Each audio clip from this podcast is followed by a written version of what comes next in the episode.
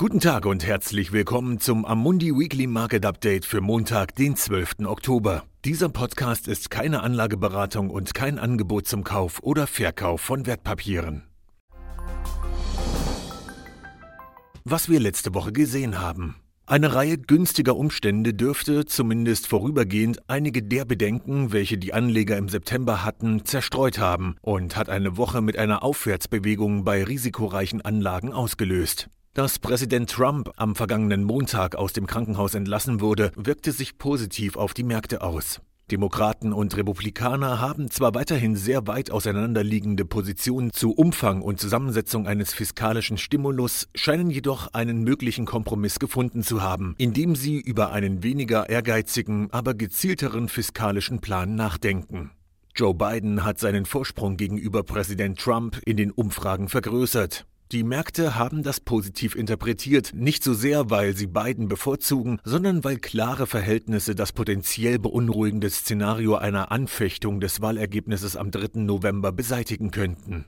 An der Brexit-Front zeigen sich die Anleger zunehmend zuversichtlicher, dass nach einem Videotreffen zwischen dem britischen Premierminister Boris Johnson und der Präsidentin der Europäischen Kommission Ursula von der Leyen endlich eine Vereinbarung erzielt wird.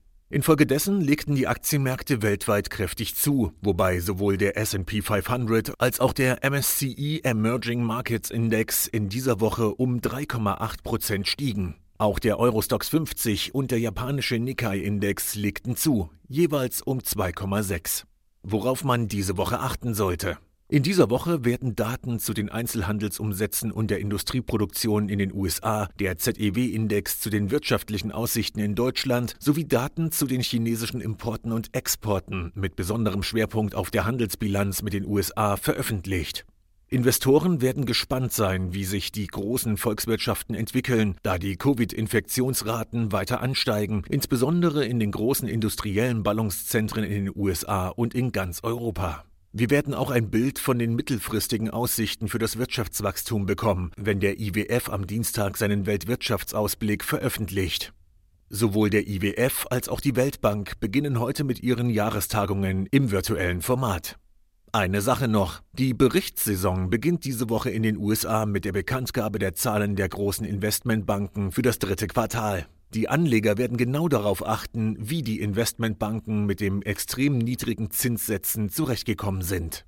Vielen Dank, dass Sie sich das wöchentliche Marktupdate von Amundi angehört haben. Am Donnerstag kommt zusätzlich unser erster themenspezifischer Podcast. Dieses Material dient nur zu Informationszwecken, ist keine Empfehlung, Finanzanalyse oder Beratung und stellt keine Aufforderung, Einladung oder Angebot zum Kauf oder Verkauf von Wertpapieren und Dienstleistungen dar. Dieses Dokument wird von Amundi herausgegeben und sofern nicht anders angegeben, sind alle geäußerten Ansichten die von Amundi zum Zeitpunkt der Veröffentlichung. Diese Ansichten können jederzeit ohne vorherige Ankündigung aufgrund von Markt- und anderen Bedingungen geändert werden und es kann nicht zugesichert werden, dass Länder, Märkte oder Sektoren sich wie erwartet entwickeln werden. Amundi übernimmt keinerlei Haftung, weder direkt noch indirekt, die sich aus der Verwendung der in diesem Material enthaltenen Informationen ergeben könnte. Amundi kann in keiner Weise für Entscheidungen oder Investitionen verantwortlich gemacht werden, die auf der Grundlage der in diesem Material enthaltenen Informationen getroffen werden. Die Prospekte und Kundeninformationsdokumente für die von der Amundi-Gruppe angebotenen Fonds finden Sie auf der jeweiligen Website.